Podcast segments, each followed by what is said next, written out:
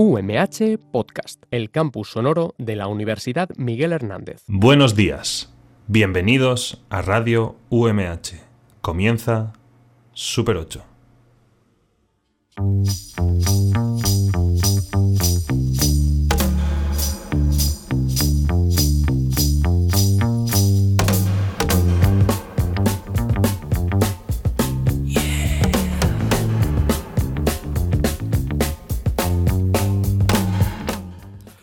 Buenos días a todos y a todas y bienvenidos a Super 8 en Radio UMH, vuestro programa de cine en la radio de la Universidad Miguel Hernández. Hoy es jueves 3 de abril y vamos a estar con vosotros durante la próxima hora.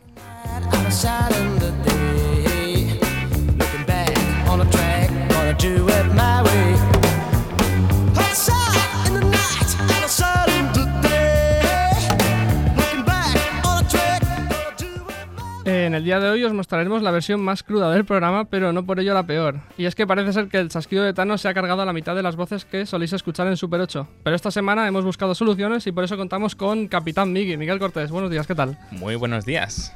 ¿Cómo vas hoy? Pues, bueno, un jueves más, ¿no? Un jueves más, ¿no? ¿Te has vuelto a a incluir en el programa? Sí, sí, me he colado aquí como una sabandija. la sanguijuela de Super 8.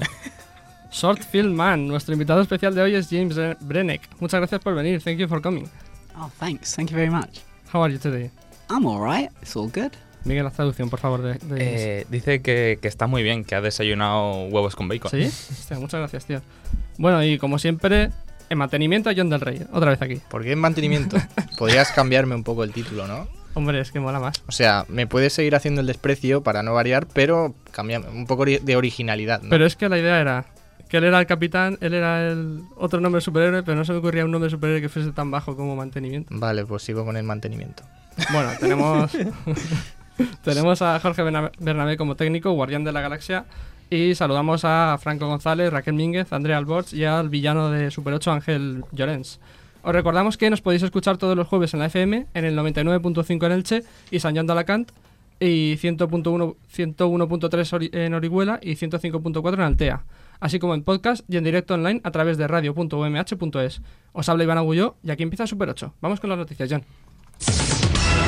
Bueno, pues vamos con el noticiero semanal, que hay cositas nuevas que contar y os traigo un carro. Empezamos con el pack de superhéroes, para no perder costumbre. Vengadores Endgame reventando récords. En solo una hora, la venta de entradas de Vengadores Endgame en la plataforma Atom Tickets ha batido un nuevo récord para Marvel. Endgame ha recaudado hasta tres veces más en preventa que su antecesora Vengadores Infinity War el año pasado, superando de largo el récord anterior conseguido por los últimos Jedi. La demanda de entradas ha sido tal que las principales plataformas estadounidenses de venta de entradas han sufrido muchísimos problemas técnicos y la gente se ha quejado muchísimo en Twitter. Para variar. Seguimos con las noticias. ¿Ha reventado Marvel la reconciliación más esperada? Así lo parece en el nuevo avance de la película de los Vengadores, en el que Marvel nos ha mostrado directamente la esperada reconciliación entre Steve Rogers, el Capitán América, y Tony Stark, Iron Man. Ese apretón de manos de Capitán América con Iron Man que estábamos esperando desde Civil War, que ya... eso fue en 2015 por ahí Sí. así de repente. Aunque los rusos son especialistas en engañar con los trailers enseñando imágenes alteradas o que no aparecerán en la película final, como sucedió con ese Hulk de Wakanda que veíamos en el trailer de Infinity War. Y no sabemos si fiarnos mucho de lo visto en los trailers de Endgame. Parece que esta vez se les ha ido la mano y han mostrado algo más de lo que deberían. Aún así, eh, dijeron que, solo iban a mostrar los 20 primeros minutos de metraje, que yo creo que eso no lo están cumpliendo. Sí, de hecho a mí me llamó mucho la, la atención porque lo que habíamos visto hasta ahora era pues bastante poco metraje y de hecho creo que era bastante evidente que estaban engañándonos, pero, pero con el trailer que pudimos ver ayer era como, no, no, esto parece más real. No sé, a lo mejor nos siguen engañando. También están comentando que han borrado algún personaje de las imágenes del tráiler. Bueno, eso, eso seguramente. No Algo. sería la primera vez tampoco.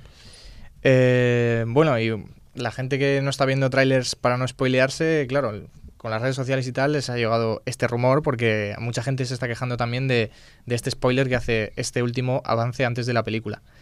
Más cosas, el último cameo de Stan Lee será el de Vengadores Endgame. Parece que así será. Así lo ha explicado Joe Russo durante un evento con fans de Marvel en la India. Os cito lo que dijo el director de la película. Creo que su último cameo en el universo cinematográfico Marvel está en Vengadores Endgame. No recuerdo si él estaba lo, lo suficientemente bien para rodar un cameo en Spider-Man Far From Home. Fue increíble trabajar con él, yo he crecido con sus cómics y era uno de mis ídolos cuando era pequeño. Haber, ten- haber tenido la oportunidad no solo de trabajar con el material que él ha creado, sino además trabajar con él es un sueño infantil hecho realidad. Así que todo apunta a que efectivamente esta será la última vez que veremos su cameo entre las películas de Marvel. Aún así, no dudamos que, aunque no haya un cameo en Far From Home, en la nueva entrega de Spider-Man le harán un homenaje por todo lo alto. Seguramente. ¿Hasta aquí Marvel? No, Hostia. aún no. Es que ya te he dicho que tengo un carro. Última rápida de Marvel. Endgame llegará a China dos días antes que al resto del mundo. La película que llega a los cines oficialmente el día 26 de abril podrá ser vista por algunos afortunados que consigan ir a su preestreno el día 25. Nos incluimos aquí varios afortunados, creo, Sí. en la mesa. ¿Verdad, Jorge? ¿Verdad, Iván? Por supuesto. Los dos chicos que tengo aquí, James, 25, 24, No, 25. 25. I hope so. I hope so. Got to get them tickets. I hope so as well. Yo también lo espero. Eh, aún así, con el ímpetu de Hollywood por abrirse al mercado asiático, nuestros amigos nipones del país del sol naciente serán más afortunados aún, pues podrán ver la película un día antes que nadie, el día 24. O sea que si China es poderosa económica y armamentísticamente, ese día su poder se multiplica por 10 porque pueden spoilear a todo Occidente lo que ha pasado en, en Endgame. ¿Qué Ya te, pa- te digo. qué- qué te parece, Iván? Pues muy mal. O sea, que, bueno, que más de uno está haciendo las maletas para irse a China a verla un día antes. Sí, no. no. es broma, ¿eh? No es broma. seguramente. Bueno, y os preguntaréis, ¿qué supone este estreno adelantado? Fácil. Vengadores Endgame podría conseguir en su estreno la friolera de 840 millones de dólares en taquilla en su fin de semana de estreno, que no está nada mal. No. ¿De dónde salen estos números? Pues os lo comento. Vengadores Infinity War hizo en su estreno 640 millones de dólares. Dos semanas después, al, estrena- al estrenarse en China, sumó otros 200 millones más.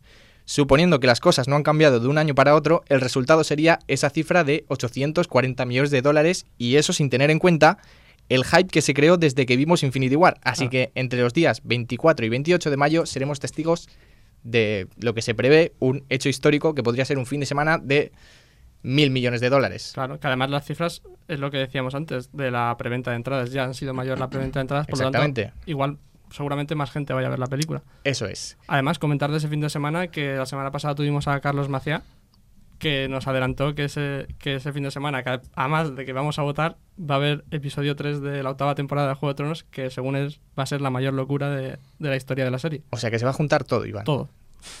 El Pues apocalipsis. nos agarramos de los pelos. Y saliéndonos ya del pack de superhéroes, pero siguiendo con el país asiático, Durante la tormenta de Oriol Paulo está siendo un exitazo en China. En su momento, la película Contratiempo de Oriol Paulo, con Mario Casas y Bárbara Leni como protagonistas y, y producida por A3 Media Cine, se convirtió en todo un fenómeno en China, siendo en su momento la cinta española más vista en el país asiático. Y ahora, durante la tormenta, producida también por A3 Media Cine, ha repetido e incluso mejorado el éxito de su predecesora en su fin de semana de estreno en China. La película, con Adriana Ugarte y, y Álvaro Morte como protagonistas, ha recaudado en su, fin- en su primer fin de semana en la cartelera china alrededor de 9 millones de dólares, colocándose en el top mundial de películas con más recaudación. Solo con la recaudación del viernes obtuvo un 95% más de recaudación en taquilla que su antecesora Contratiempo. Así que enhorabuena a Oriol Paulo. Y si habéis visto Contratiempo, es un peliculón. Yo no soy muy... Siempre lo, lo suelo comentar, que no soy mucho de cine español, pero esta película me la recomendaron y flipé en colores. Bueno, muchísima Así que iros a ver Contratiempo si no la habéis visto ya. Y Enhorabuena. eh, la de la tormenta también. y a ver como hilo, como hilo, cine español por aquí por allá. Eh, Netflix prepara una serie de 3 metros sobre el cielo. ¿Qué te parece la noticia, Iván? Pues que ni fu ni fa. Ni fu ni fa, hace más de 8 años, hace más de ocho años, 3 metros sobre el cielo triunfaba entre los jóvenes españoles, para algunos por desgracia, con esa gran historia de amor entre H y Babi. Jorge, ¿has visto a 3 metros sobre el cielo? Jorge asiente con la cabeza. Pero con, con desprecio, ¿eh? con, con desprecio.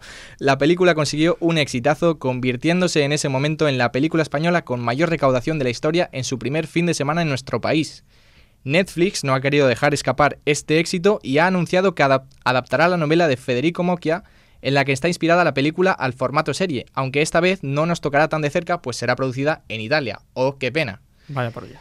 Y seguimos con el género de terror. Mark Hamill pondrá a su voz a Chucky en su nuevo reboot. Esta es buena noticia, ¿no? Joder, no os habéis reído con mi chiste de que seguimos con el género de terror. Es que ha Es sido que muy, no- muy disimulado. No, no le, pi- no le pillan el momento. Eh, Hombre, es verdad, es verdad, verdad. Sí. Vale, pues eso, seguimos con el género de terror. Mark Hamill pondrá su voz a Chucky en su nuevo reboot. El remake del muñeco diabólico no ha sentado nada bien en el fandom del clásico de terror de los 80, y no solo por cambiarle el nombre al muñeco por Buddy, aunque se ha confirmado que finalmente adoptará el nombre de Chucky, sino porque tampoco cuenta con la voz de Brad Dourif, que era su doblador original. Esta nueva versión, con un muñeco más digital, modernizado para la época, estará dirigida por Lars Kleberg y protagonizada por Gabriel Bateman y Audrey Plaza, y no contará con ninguno de sus creadores originales. Pero si hay un movimiento que ha unido tanto a los fans como a los haters, ha sido el, el fichaje de Mark Hamill para dar voz a Chucky. Hamill es un actor que cae bien a todo el mundo y que lleva con nosotros décadas desde que interpretase a Luke Skywalker en La Guerra de las Galaxias, y luego ha estado dobla- doblando a el Joker en las películas animadas de, De de Batman. Batman. Así que en experiencia en doblaje tiene de largo. De hecho, Mark Hamill tiene muy buena voz y para muchos, yo incluido, es el mejor, la mejor interpretación que se ha hecho del Joker. ¿Qué Por opináis encima de el resto, chicos? ¿Habéis visto? I love Mark Hamill, and Mark Hamill is the best Joker. So Dice- dice that's que- what I think. Dice que le gusta mucho Hamill y que cree que es el mejor Joker. Coincidimos.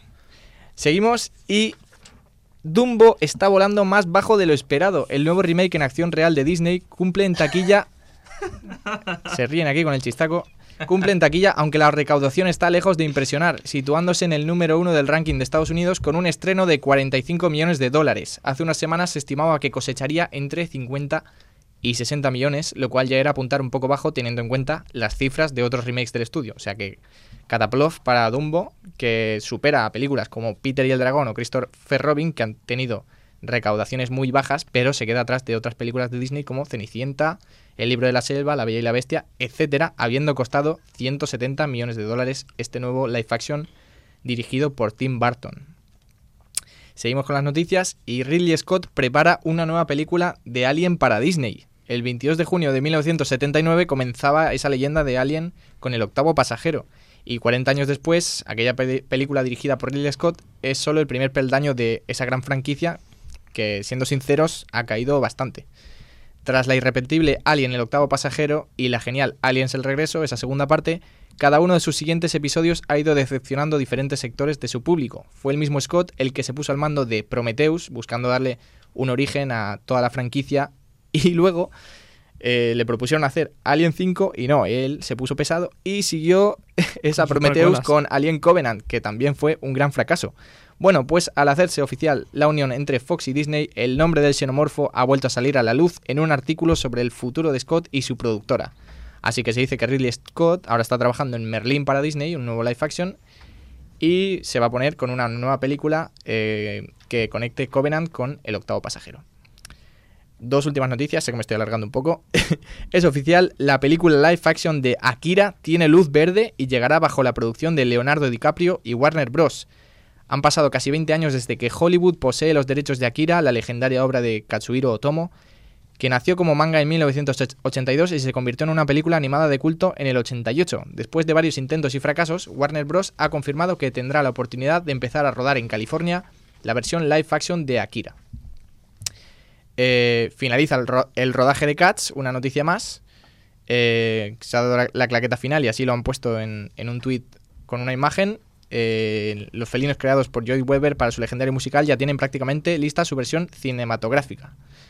Y contará con un reparto de la leche. Judy Dench, Idris Elba, Jennifer Hudson, Ian McKellen, Taylor Swift. Vamos, a finales de este año veremos cómo son esos, nuevos gatos que aún no se les ha mostrado. Y que una película que supuestamente va a, a mantener todas las canciones originales de, del musical original. No tiene ninguna canción nueva. ¿Mm? Y nada, por último en las noticias, fallece esta semana Agnès Barda, la legendaria cineasta francesa, a los 90 años. Eh, ha fallecido a los 90 años de edad en su domicilio. Su muerte se produjo en la noche del jueves 28 al viernes 29 de marzo y se ha debido a complicaciones con el cáncer que padecía desde hace tiempo, según ha aclarado su familia en un comunicado. Eh, su debut se produjo en el 55 con La Point Court, película impulsora de la Nouvelle Vague, que ahora se está revalorizando muchísimo y posteriormente rodaría varias películas de ficción, re- entre las cuales destaca Cleo de 5 a 7, estrenada en el 62, aunque su ma- la mayor parte de su carrera la dedicó a los documentales. Así que aquí acaban las noticias, descanse en paz Agnes Barda y esto ha sido las noticias de hoy. Pues sí, lamentamos la muerte de Agnes Barda porque además es una de las pocas mujeres que su nombre como directora ha resonado desde hace muchos, muchos años en la historia del cine. Y bueno, muchas gracias John por las noticias y en el programa de hoy tendremos música de The Cure, eh, escucharemos algunas de sus canciones y eh, empezaremos con su tema Charlotte Sometimes. Vamos con la sección principal.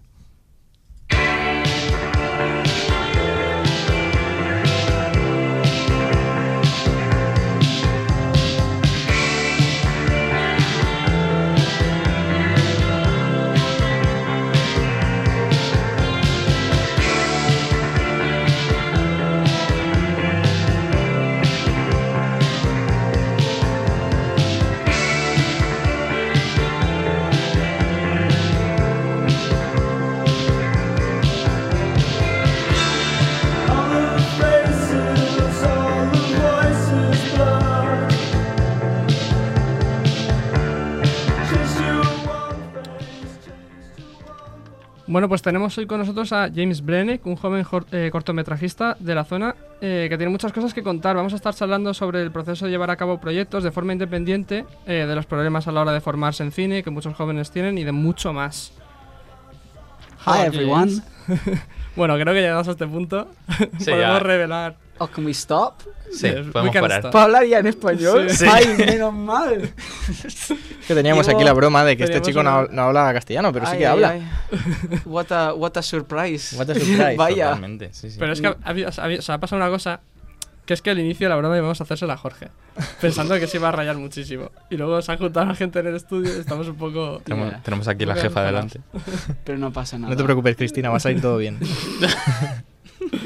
Bueno, eh, nada, te quería preguntar, James, que cómo empezaste a hacer cortos y qué es lo que te llamó del mundo del cine. Ay, ay, ay. Pues yo empecé a hacer cortos sobre el año 2007, cuando tendría yo, que 10, 11 años. Eh, yo creo que em, hay mucha gente de, de mi generación que hemos tenido mucha suerte Mm. de que la era digital nos ha traído los medios para hacer cosas y ya cualquier tonto podía coger una cámara y hacer cortos malos. Y es lo que hicimos. Eh, explícame precisamente eso. ¿Qué medios tenías con 10 años? Buah. Tanto para em, grabar como luego para editar y montar todo. Yo creo que yo tenía una cámara muy básica que grabaría literalmente en dos ¿De vídeo? De vídeo, que grabaría en 240p y en la edición con Movie Maker, porque era lo gratuito en ese momento. Mm. Y ahí que se gastaba Windows XP aún. 98, yo qué 98, sé. ¿no? sí, seguramente, ya. Pero y- ¿qué, y- años, ¿Qué años serían? ¿Qué edad tenías tú ahí? Yo lo he dicho 10 o 11, supongo. O sea, ya habías venido a España, ya no estabas en Inglaterra. Sí, había llegado. Ya, Mm. llevaba un par de años aquí. ¿Y que, por qué te llamaba el hacer películas, eh, cortometrajes? Am, simplemente eh, eh, mis amigos y yo hacíamos esas tonterías igualmente, así que grabarlas para luego volver a verlos nos parece... eh, yo quiero decir que lo que hacía en 2007 n- eran cortos, entre comillas, muy grandes. Era poner una cámara en la esquina y hacer voces estúpidas Mm. y luego ponerle filtros y, y créditos y ya está.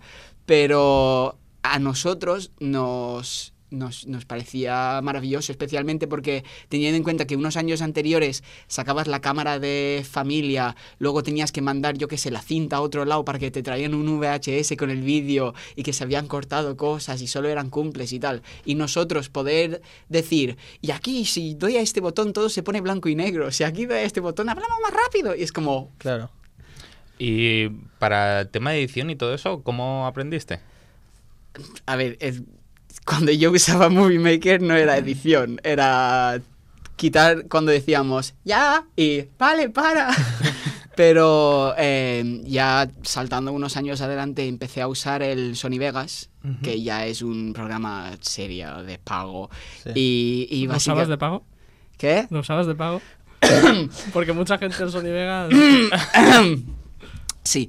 Eh, Vale, no, vale. pero... em, y con eso, vamos, que... em, que con eso tuve que aprender ya a usar los recursos que, que me daban de, de- de edición de imagen, de colores, de, de audio, que tampoco soy, incluso ahora, tampoco soy un experto en ello, pero básicamente nadie me ha enseñado a hacer nada. He tenido que jugar con, con, ¿No has con mirado- botones. ¿No has mirado vídeos de YouTube en plan tutoriales y eso?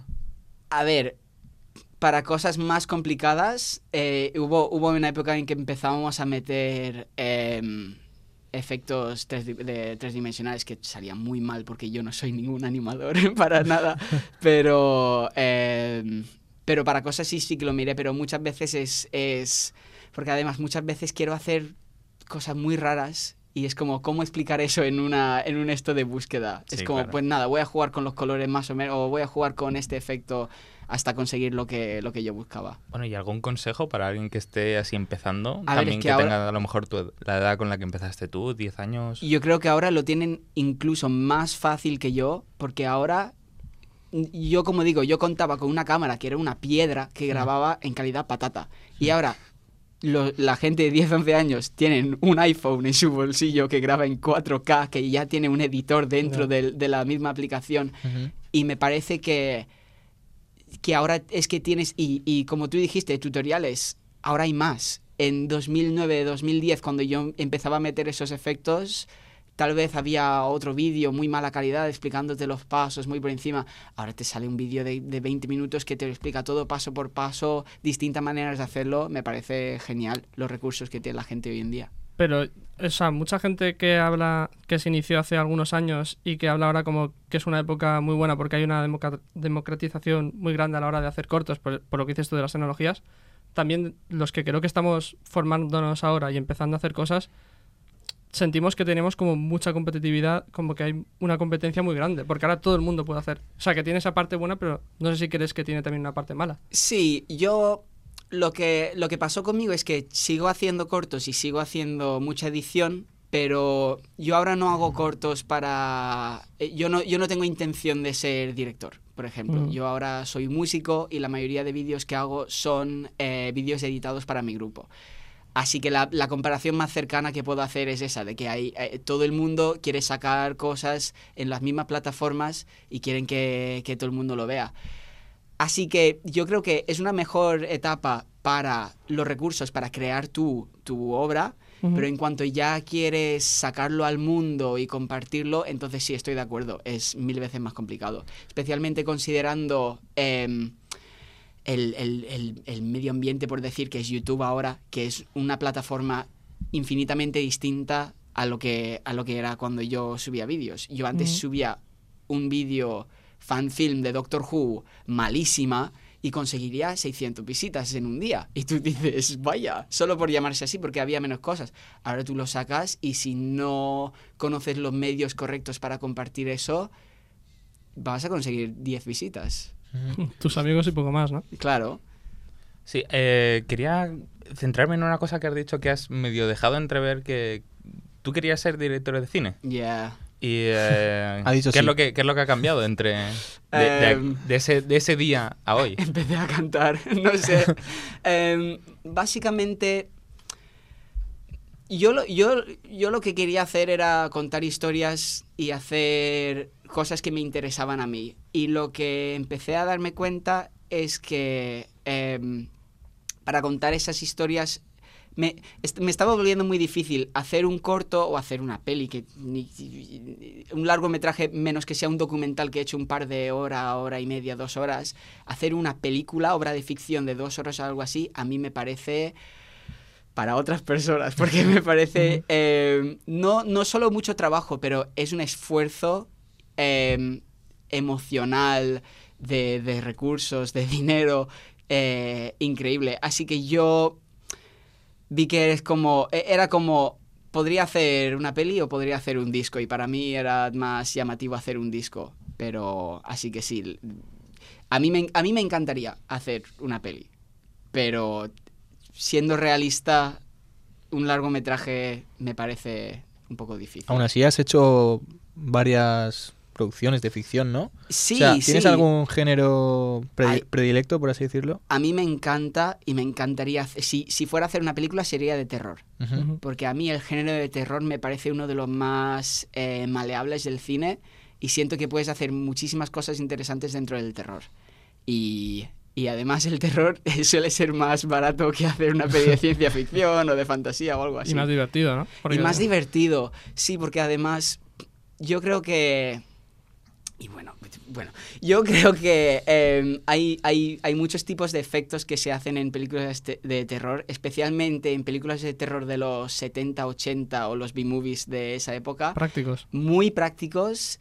eh, que seguro que para una cosa que está en la pantalla dos segundos estaban cuatro meses trabajando en ello, Mm. pero lo ves y, y yo, yo cada vez que veo que a, a alguien se le explota la cabeza en una peli empiezo a aplaudir, porque es como, Porque mola. está muy currado y es, es, es, eh, eh, eh, es un poco tétrico decirlo, pero eh, si la verdad es que te gusta el género de terror, hay gente que hacen cosas muy divertidas con esa violencia y con esa, ese miedo.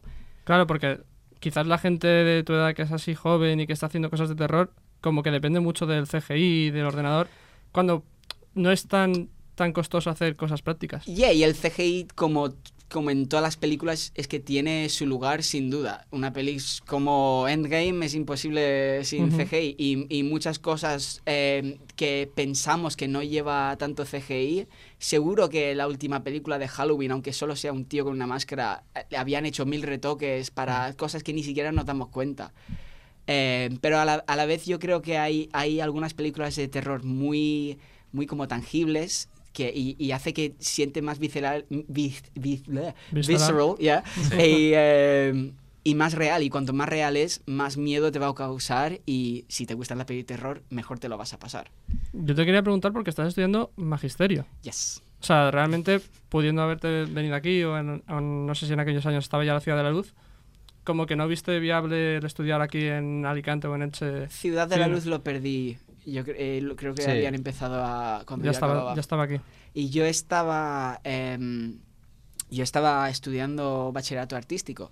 y en eso hice obras de teatro, hice cortos también ahí, pero pero no sé, simplemente era eso, em- empecé a, a, a- a no ver ese mundo para mí tan, tan, tan real, tan algo que podría hacer, y Magisterio me llamó un poco más la atención.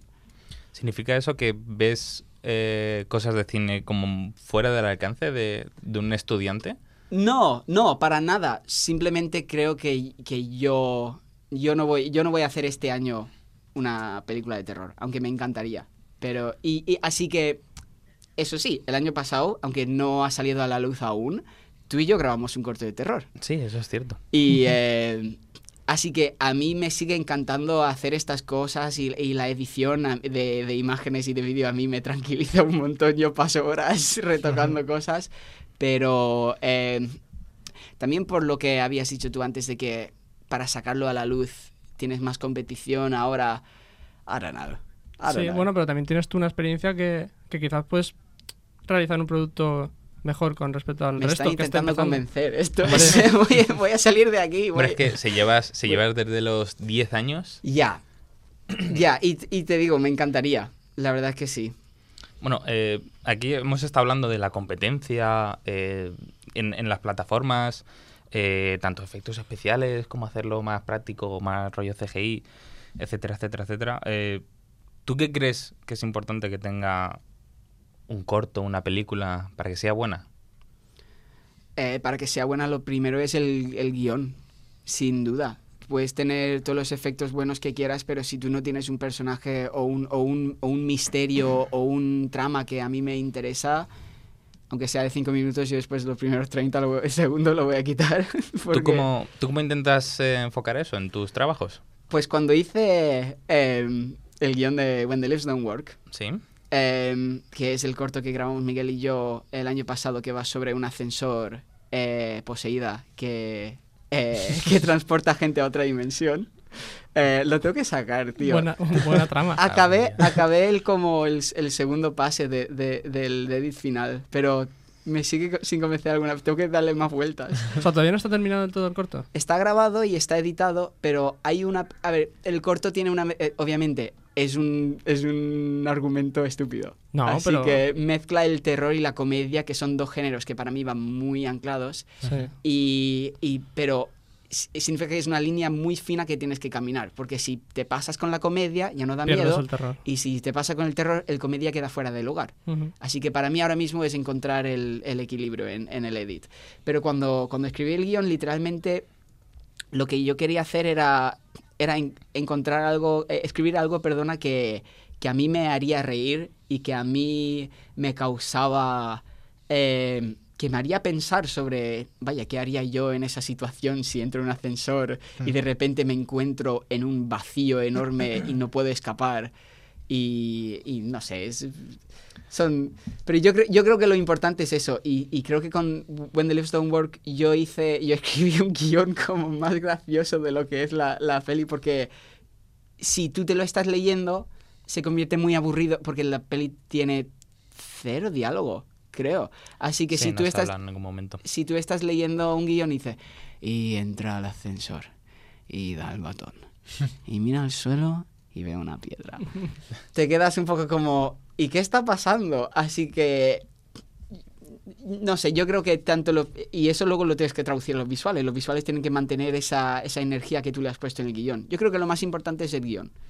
Eh, por cierto, hablando de, de eh, el, precisamente ese corto, Ajá. el de When the Leaves La voy a Work, tener que sacar ya. eh, bueno, lo que, lo que yo he visto, lo que yo he podido ver, porque lo otro no, no, lo, no lo he podido ver aún, han sido los trailers eh, que ya te comenté yo que tenían una banda sonora bastante chula. Eh, podemos introducir aquí también que tú haces normalmente la banda sonora. Las bandas sonoras de los cortos, sí. Porque, em, porque soy músico, como he dicho, y la música royalty free que usa un montón de gente, pues está genial, para eso está. Si no tienes presupuesto para, para pedir a alguien que te haga la banda sonora, hay miles de recursos, y esto para gente quien está buscando, hay miles de páginas web que te pueden dar eh, bandas sonoras que tú además Tú además puedes editar como los patrones para que vaya perfectamente con tu vida. Me parece increíble porque yo en 2009 o algo así, yo simplemente me bajaría una banda sonora de una peli y lo pondría directamente. Hmm. Y hay partes que no encajan con la acción que hay en la pantalla. Eh, hay- tienes, tienes problemas a la hora de, em, de volumen. Que, que obviamente yo con 13 años no sabía nada de compresión, de edición de audio, nada así, y te tenías que quitar la música cuando alguien hablaba con un fade y luego volver a meterlo, y quedaba muy cutre. Pero hoy la gente de esa edad, si de verdad se ponen a buscar, y, y gratis además, obviamente hay cosas de pago y serán mejor y te ofrecerán más juego, pero, pero ya gratuitamente tú puedes conseguir la banda sonora entera para una película de dos horas y media. Y que, y que está libre de copyright y que tú lo puedes usar sin problema y que nadie te va a denunciar. Y que queda muy profesional. Pero yo era eso. des- de- después de un rato, eso para mí quedaba muy como em, divorciado de lo demás porque yo había escrito el guion, yo había grabado. Es- era, por preferencia, era como ya que estoy, voy a hacer la música yo. Porque sé lo que busco, sé lo que quiero. Y yo podría estar seis horas buscando un tema que encaje perfectamente con esta escena, o podría coger el piano y tocarlo yo y tenerlo ya acabado. Así ¿Qué- que... qué- ¿Utilizas el piano esencialmente o...? Para When the Leaves Don't Work, eh, como dije, me gustan mucho las películas de terror de, de los 70-80 y cogí mi sintetizador y quería buscar esos sonidos muy rollo John Carpenter, rollo eh, Vangelis un poco Hmm. y crear algo de ese rollo. Y yo, yo estoy de acuerdo contigo, yo casi que prefiero la banda sonora que el corto. Pero bueno, es... Y pero ahora mismo, ¿qué te llama más? ¿Seguir haciendo cortos? Porque estás en el grupo con Miguel, estás haciendo música. Dentro del cine o la música, ¿qué es lo que más te...? Pues lo que la verdad es que hemos encontrado una manera de, de juntarlo un poco, porque eh, empezamos a descubrir hace un par de años que si nosotros hacíamos eh, un tráiler, por ejemplo, para los conciertos o para las giras o algo así, la gente se interesaba más que si tú sabías una imagen, un cartel Mm. o algo. Así que lo que empezamos a hacer era hacer cortos pequeños de comedia en que a través de un argumento detallábamos eh, detallábamos la información del concierto o algo así. Y eso es básicamente lo que, lo que, lo que más estoy haciendo ahora, que más visitas ha, ha tenido además en el, en el mundo público. Eh, y además me gusta un montón porque lo subimos principalmente a Instagram, Twitter y tal, que tiene unas limitaciones a la hora de tiempo, no sé qué. Así que a mí es como, se nos ocurre una idea, es como, vale, tenemos que meter esta idea en un minuto, que sea gracioso, que contenga toda la información, que tenga sentido. Y, eh, y eso a mí me parece genial. Y eso lo llevamos haciendo ya desde finales de 2016. Y hemos hecho uno en que viene un detective a investigar la muerte del bajista, uno en que recreamos la última escena de eh, El despertar de la fuerza, de la fuerza eh, otro en que ¿Qué más hemos hecho? Que sea. Ay, el de, el de Emergencia que te mandé a ti para. Que para mí es el favorito, que uno de ellos está muriendo, me llaman, pero yo estoy en el coche escuchando otra música. Y era como. Grabamos un corto de cinco minutos, básicamente, para este tráiler. Y era como, vale, ahora tengo que meterlo en un minuto. tengo que conseguir meter todo. Sí, y que la mayoría de ideas surgen en ese momento como medio improvisadas también. Yeah, porque. Porque em, a lo mejor estamos pensando media hora en la, la idea y luego la recreamos en ese momento. Yeah, porque además, a ver, para eso es... Eso ya no es una obra de ficción, eso es un skit pequeño de comedia que a, a la vez tiene que dar cierta información.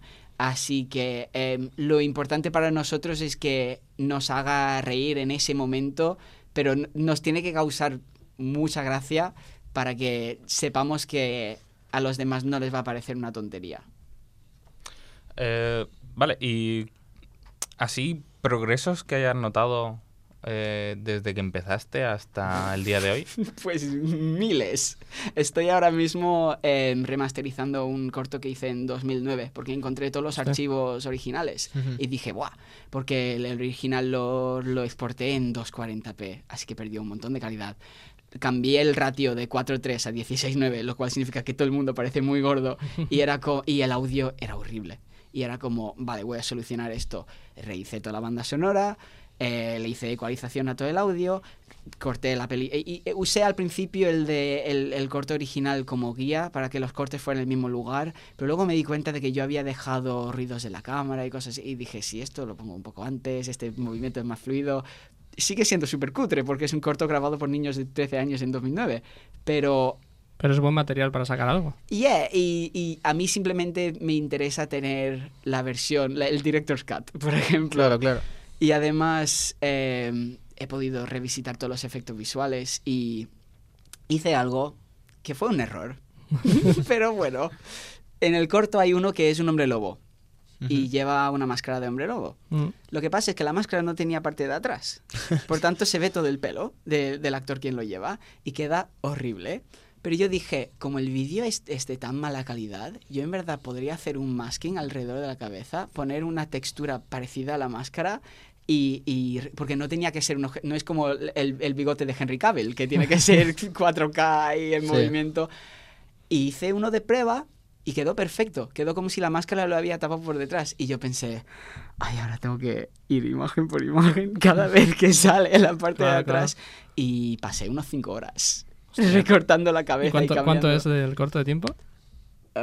Eh, siete minutos. Joder. Y el hombre lobo sale durante como tres de ellos. Claro Así que es- ese, co- es- ese corto lo hiciste hace 10 años. Ya, Y, hoy, a día de hoy, te tomas el tiempo para seguir Sí, arreglándolo. porque lo encontré y dije, y dije, sería una pena que lo único que pudiera conservar de esto era el edit original. Hmm. Ah, me lo has encontrado, ¿no? Sí, se lo estaba aquí intentando enseñar a John detrás de los Sí, lo vi, lo vi ayer. Lo vi ayer. Ah, pero, pero quiero decir, aquí tienes, aquí tienes La, la comparación. Ujú. Sí, le pasé a Miggy la comparación entre la máscara original y... Ah, pues eso no lo voy a ver. Luego lo, Y bueno, lo veremos. ¿Y al- alguna vez has presentado algún, alguna producción tuya, algún concurso? Sí, eh, hicimos durante, yo creo que eran dos años seguidos, hicimos dos cortos de terror que eran malísimas, pero eh, a, a unos a un concurso de cortos que había en, en nuestro pueblo de Santa Pola. El primer año hicimos uno llamado Sierra y Estaca, que era una parodia de Crepúsculo, por decir, eh, porque era, yo, es que era 2010. Buen nombre. Eh, y ya luego el año siguiente hicimos una llamado La Sombra, que era como... Ese lo he visto. No, no voy a comentar nada. Mejor, mejor. Ojo, Em, ojo que como- ganamos, ganamos el premio de... Ganamos el premio con ese. El y- del jurado, ¿no? O el del público. el El del del público. público. Pero no por llevar gente, porque Estaban, ah, no estaban vuestros amigos en el estaban público. nuestros amigos, pero no era un... Claro, no, a ver... Ya, nuestro- es broma, es broma. ¿eh? No Nuestros tenemos am- tantos amigos no- para ganar concursos. No, joder, ganasteis legítimamente. Yeah, yeah. Y ese corto fue como un... eh, el- el- los típicos PSAs de, de no tomes drogas o vendrá un demonio y te matará. Bueno, pues yo creo que estamos ya casi sin tiempo, o sea que, James, muchas gracias por venir. That's fine. Súper interesante lo que hemos hablado. me ha sorprendido hasta a mí, o sea, hemos tenido una conversación muy guay. Eh, hasta aquí la sección principal y vamos a con el ¿Sabías qué? ¿Sabías qué? John Carpenter realizó la escritura del guion de Halloween 2 bebiendo cada noche seis latas de Budweiser. El director neoyorquino reconoció en una entrevista que, al ser muy idéntica a la primera entrega, tuvo muchos problemas para sacar adelante el guion de la nueva película, confesando a la vez que esta segunda versión era peor que la anterior. Solo unos cuantos litros de cervezas y muchas horas delante de la máquina de escribir sacaron adelante este proyecto.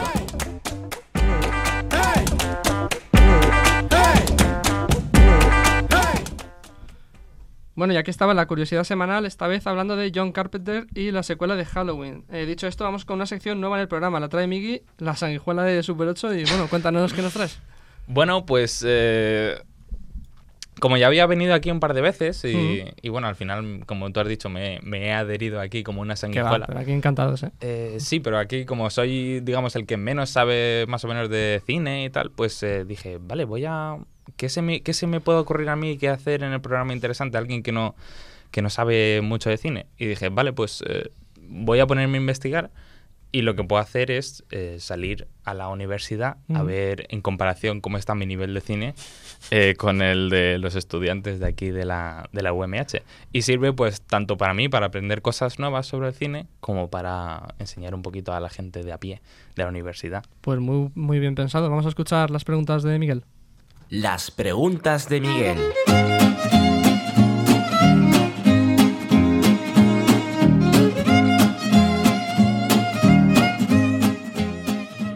Eh, ¿Sabríais explicarme en qué consiste el trabajo del director sin usar el verbo dirigir? Or- organizar una película, mandar sobre los actores y sus y sus guionistas. El director no es el quien escribe. Coordinar. Coordinar el trabajo de las personas. El que tiene la idea general de cómo quiere que la gente vea la película, la percepción que tenga de, de cada imagen. ¿no? Da lugar a. mandar, mandar a los actores lo que tienen que hacer. Guiar y estructurar que todo la, que la grabación se realice correctamente. ¿Seguro? Creo, no soy director de cine. Organizar todas las escenas para luego en el montaje que salga todo como él tenía previsto. Eso no lo hace el equipo de, de imagen. Supongo que sí, pero el director pues se encarga de guiar todos, todo en plan qué toca en cada momento, ¿no? En plan, qué escena viene, dirigir, o sea, no dirigir, no, guiar. Mec. Vale, el director es la cabeza artística del proyecto, ¿vale? Es el que elija al equipo artístico, al equipo técnico. ¿Podríais nombrarme tres directores? Spielberg. Este, el español este. Producto nacional. Venga, una pista. Tim. Bar- Barton. Eh, Spielberg. Tarantino. Tarantino y Almodóvar. Vigo Mortensen, Almodóvar, Amenábar, Amenábar, Quentin Tarantino. Robert Rodríguez. Amenaber molaría, ¿eh? Como, como nombre de director. Tim Burton, Stanley Kubrick y Pedro Almodóvar. No, yo creo que no, o sea, Venga, una pista. Steven. Hawkins, ¿no? No. casi, casi, casi. Venga, segunda oportunidad. Steven eh, es... Bien, bien. Pero... A por el segundo. Tim. Barton. Bien. Y el último, este ya, por favor. Woody. Allen. ¿Quién es el productor? Producirla es eh, como los efectos, ¿no? De la película. ¿Ese no sería el equipo de efectos especiales? Productor es el que, buah, El que dirige los, guio- eh, los guionistas, los actores. ¿no? casting. Crearla, ¿no? En plan, la idea. Produce. ¿Y en qué consiste producir? Pasa palabra. El que, el que paga, ¿no? Poner la pasta, efectivamente. Eh, sí, el que se encarga de, de dar a conocer la película, ¿no? En plan... El que, en plan, se basa en lo de las escenas, es el más artístico, puede ser. Más artístico, el que dirige eso precisamente es el director. Sí, lo ha dicho antes. Se encarga de, de montar la película, en plan, en el ordenador, ¿no? Ha dicho exactamente lo mismo el director antes. Ya, pero Aquí hasta, hasta que cuele, ¿no? que sí.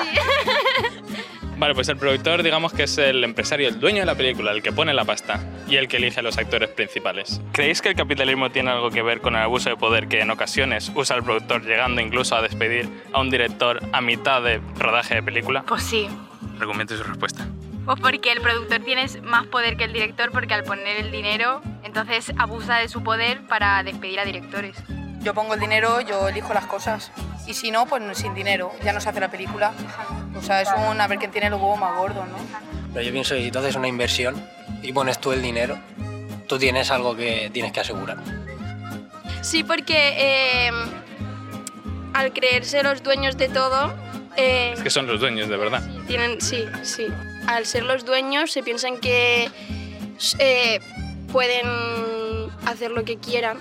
Eh, despiden a un director y a lo mejor no saben el potencial que puede llegar a tener y por culpa de eso podrían perder dinero que, que a lo mejor se creen que no van a ganar. Bastante. Yo considero que el mejor productor es tipo un editorial en libros. Es el que manda y el que dicta lo que se vende, lo que no se vende. Y muchas veces influye el mercado en, en la producción. Exacto, al fin y al cabo es el que pone la pasta. Que menos que, que tome ese tipo de decisiones. más Claro, El compañero es muy listo que ha, ha dicho, sí, sí, exacto, lo que ha dicho el otro, que tiene mucha razón en lo que estaba contando. vale, ¿sabríais eh, decirme alguna película donde ha ocurrido esto, de que el productor ha dicho, venga, director, hasta luego? No, no lo sé, la verdad. Eso sí que ya me has pillado. No tengo ni idea de eso. En House of Cards tiraron, tiraron, Bueno, sí, al, tiraron, al- tiraron al actor por, porque tenía casos de, de abuso. Y, y en, De- en Deadpool tiraron al escritor, tiraron al creador de Deadpool. Pues un ejemplo más o menos eh, actual sería la película del Hobbit, donde despidieron al director cuando ya llevaban la mitad de la película. ¿Sabéis lo que son los semovientes? ¿Semovientes o qué es?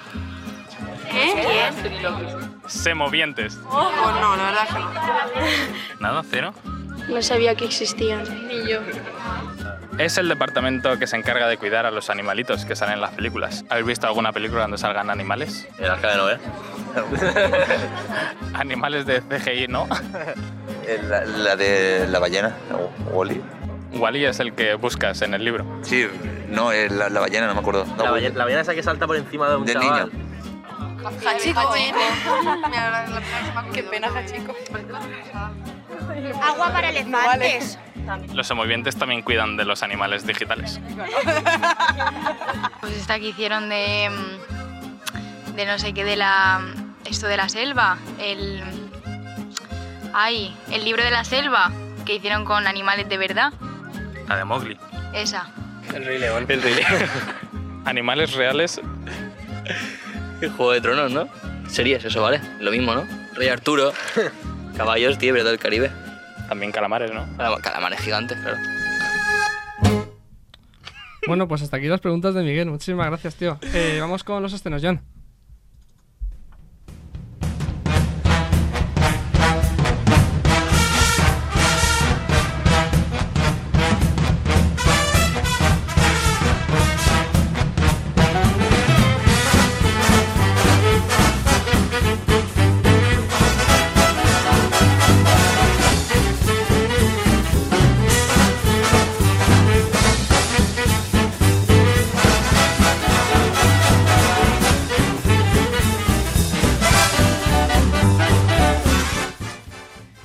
Bueno, pues vamos con los estrenos semanales. Empezamos por lo flojito y acabamos por lo fuerte, si os parece. Mentes Brillantes, una película francesa en la que Antoine decide prepararse para las pruebas de acceso a medicina por tercera vez. En cambio, para Benjamin es su primer intento y pronto se, da- se dará cuenta de que esto no es pan comido. En un mundo tan competitivo y caracterizado por noches de estudio intenso en lugar de fiestas universitarias, los dos amigos tendrán que encontrar un término, un término medio entre el sacrificio del presente y la esperanza de un brillante futuro. Estuvo nominada a Mejor Actriz Revelación William Levhill en los premios César en el 2018. Seguimos con Asher, dirigida por Michael Keaton Jones, con Ron Perlman, el que hizo de Hellboy en su momento con Guillermo del Toro, Mm. como protagonista, en la que Asher es un antiguo miembro del Mossad que se ha convertido en asesino a sueldo, vi- viviendo de manera austera en un Brooklyn en perpetua transformación. Llegando al final de su carrera y quizá de su vida, Ace rompe una promesa que hizo de joven cuando conoce a Sophie en un trabajito que se tuerce. Para convertirse en el hombre que desea ser, no le quedará más remedio que matar al hombre que fue. Bueno, estas dos últimas películas llegarán a pocos cines, así que a ver si hay suerte y, y ¿La podemos, podemos ir. ver en la provincia? Sí, ya veremos. Porque eso, hay, hay muchas pelis que, Que no llegan. que no llegan. La nueva película de Keanu Reeves, La boda de mi ex. Mm, solo con el nombre ya igual no, no llama mucho. Mal. Dirigida por Víctor Levin, en la película Lindsay y Frank son dos... Y Frank, qué curioso Frank, nuestro técnico en la sombra. son dos desgraciados y antipáticos invitados a una boda que comparten las mismas miserias. Cansados de todo el mundo que les rodea, ambos empezarán a sentir algo el uno por el otro. Suena muy a súper topicazo. Así que veremos qué tal. Por lo pronto, unas críticas nefastas. Seguimos con La sombra del pasado, eh, alemana. Kurt Barnert es un joven estudiante de arte en la Alemania del Este. Está enamorado de su compañera de clase Ellie. El padre de ella, el profesor Siband, un famoso médico, no aprueba la relación de su hija y está decidido a destruirla. Lo que ninguno de ellos sabe es que eh, lo que ninguno de ellos sabe es que sus vidas están conectadas por un terrible crimen cometido hace décadas. Y ha estado nominada a Mejor Película de Habla No Inglesa y Fotografía en los Oscar. Ha estado en la sección oficial de largometrajes a concurso en el Festival de Venecia, nominada a Mejor Película de Habla No Inglesa en los Globos de Oro, sección oficial del Festival de Sevilla, así que esta tiene bastante buena pinta. Pero eso de que el, el- el padre no aprueba la relación de la hija, o sea, ¿en la película en qué año está basada? Pues si es en Alemania del Este, digo yo que estará en una época un poco lejana. Sí. ¿Por qué? Porque eso suena lejano. Claro. Pues lo, lo bueno, es. No lo es tanto. No solo lo suena, sino que lo es. Seguimos con La canción de mi padre, dirigida por Andrew y John Erwin, en la que la historia real de la aclamada canción I Can Only Imagine, la canción cristiana contemporánea más escuchada de todos los tiempos, compuesta por el cantante Bart Millard de la banda cristiana Mercy Me, basada en su vida propia, una película de una canción. Que tampoco, tampoco sé cómo saldrá. No pero sería bueno. la primera vez. No sería la primera vez. Eh, bueno, de hecho en adelante tenemos la de Yesterday, ¿no? Sí, bueno, ahí es, o sea, se supone que son varias canciones de los Beatles. Pero bueno, sí. Yesterday tiene pintaza. No sé realmente. ¿Sabes cuándo llega más o menos? ¿Cuál, Yesterday? Sí. Imagino que en verano. En verano. Porque salió el trailer hace poco y es una peli que, que la gente más o menos está esperando. Si no habéis O sea, visto el tráiler de Yesterday, iros a verlo ahora mismo. Es brutal. Dirigida por el, el Por de Danny Boyle. Slam, Slamdog Millionaire, creo. Sí, y escrita por, por el guionista de Lo Factual y varias comedias románticas guays. Pues ya lo sabéis. Seguimos con Identidad Borrada, dirigida por Joel Edgerton y con un reparto de lujo, con Lucas Hedges, Nicole Kidman y Russell Crowe. Eh, el hijo de un predicador baptista de una pequeña ciudad norteamericana se ve obligado a participar en un programa para curar su homosexualidad, apoyado por la iglesia. Cuando a los 19 años Jared Emmons cuenta a sus padres Nancy y Marshall Emmons que es gay, el joven comienza a ser presionado para que asista a un programa de terapia de conversión gay o de lo contrario será, rechazado por su familia, sus amigos y la iglesia. Dentro del programa Jared entrará en conflicto con el terapeuta jefe Víctor Sykes.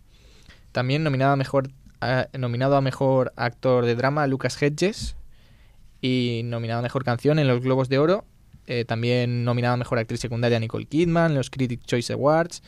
O sea que también tiene bastante buena pinta esta película Identidad Borrada. De hecho, mm, o sea, nos está llegando a nosotros muy tarde, ¿no? Porque es una película Sí, que el año pasado salió ya en su momento hace bastante tiempo. 2018, sí. Y vamos con lo supuestamente fuerte de este fin de semana. Empezamos con Cementerio de Animales, eh, inspirada en la obra de Stephen King, con el mismo nombre, dirigida por Dennis Whitmire y Kevin Colch, en la que el doctor Louis Creed se muda con su mujer Rachel y sus dos hijos pequeños de Boston a un pueblecito de Maine, cerca del nuevo hogar de la familia, descubrirá un terreno misterioso escondido entre los árboles. Cuando la tragedia llega, Louis habla con su nuevo vecino, John Jude Crandall, desencadenando una peligrosa reacción en cadena que des- desatará un mal de horribles consecuencias. La verdad es que el tráiler ya de por sí da bastante mal rollo. El- Yo, si no habéis visto ya el tráiler, por favor, evitadla porque para mí me parece que están desvelando muchísimas cosas. Yo vi el tráiler y justo después arrepentí de haberlo visto. Porque tiene una pinta la peli también. Em, yo creo que las adaptaciones de Stephen King en los últimos años han sido muy fuertes. Sí. La primera parte de It y em, el juego de Gerald de Netflix, los dos eran películas muy guays. Esta no la he visto, no lo sé aún, pero Tengo ganas de verla. Por el momento, el propio Stephen King le ha dado su aprobación, Que diciendo no siempre es buena señal. que no siempre es buena señal. En Film Affinity tiene un 5,7 esta película. Bueno, bueno. O sea que si teníais ganas de verla, igual os las he quitado un poco. Y acabamos con el supuesto pelotazo de la semana, que es Shazam, lo nuevo de DC en los cines. Que esta sí Espera, que- es que quiero apuntar que en, en los apuntes en tu guion pone, entre paréntesis, lo, nuevo de- lo mejor de la semana XD. Porque no sabemos cómo saldrá esto. ya, ya. Hay mucha gente que está contrariada, de, pues sobre todo con Marvel. O sea, Marvel ahora mismo es- es- está como con una constancia bastante buena, ¿no? Pero DC no sabemos por dónde va a tirar. Sí, si va a ser va- un fracaso absoluto o va a salir bien la cosa. Sorprendentemente, Aquaman. Aquaman hizo salió bastante bien. bien. Eso y es. Yo no esperaba eso para nada. Yo pensaba, han metido 230 millones de dólares en esto, iba a caer, pero a la gente le gustó mucho, así que. Por lo pronto, lo poco que la, o sea, la gente que ha podido ya ver Shazam parece que les está gustando. Os cuento un poco la sinopsis. Todos llevamos un superhéroe dentro, solo se necesita un poco de magia para sacarlo a la luz. Cuando Billy Batson, un chaval de acogida de 14 años que ha crecido en las calles, grita la palabra Shazam, se convierte en el superhéroe adulto Shazam, por cortesía de un antiguo mago. Dentro de un cuerpo musculoso y divino, Shazam esconde un corazón de niño, pero lo mejor es que en esta versión de adulto consigue realizar todo lo que le gustaría hacer a cualquier adoles- adolescente con superpoderes. Divertirse con ellos, eh, volar, tener visión de rayos X, disparar un rayo con las manos, etc. Shazam va a poner a prueba los límites de sus habilidades con la inconsciencia propia de un niño, pero necesi- necesitará dominar rápidamente esos poderes para luchar contra las letales fuerzas del mal que controla el Dr. Thaddeus Sivana. No se ha comentado el otro poder que tiene también Shazam. ¿Cuál es? Que es eh, cuando tú le pones una canción, te dice de qué artista es y, y el nombre de la canción. Tenía que hacer el chiste, lo siento. Igual podemos ya cerrar directamente el programa sin despedirnos. Sí, sí, yo acababa aquí. No, a ver, yo comentar que es, bueno, o preguntaros que qué pensáis de Shazam que se estrene ahora en abril, ya ha empezado abril, teniendo en cuenta pues lo que estábamos diciendo antes, que Vengadores se estrena a final de mes.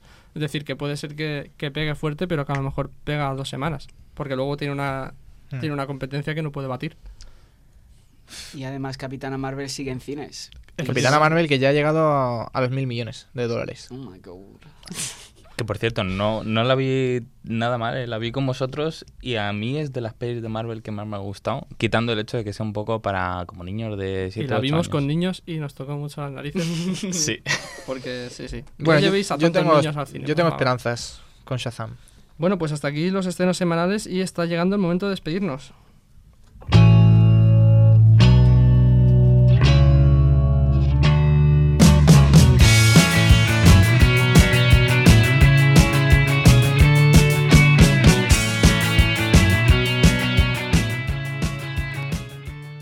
En el programa de hoy os hemos informado de la última actualidad cinéfila. Hemos hablado de los altibajos de ser un joven cortometrajista. Os hemos contado de la curiosidad de, Carpet, de Carpet- Carpenter y su Halloween 2.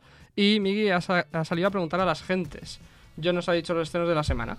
Y dicho esto, pues quiero despedir a John, Miguel y James. Muchas gracias por estar aquí.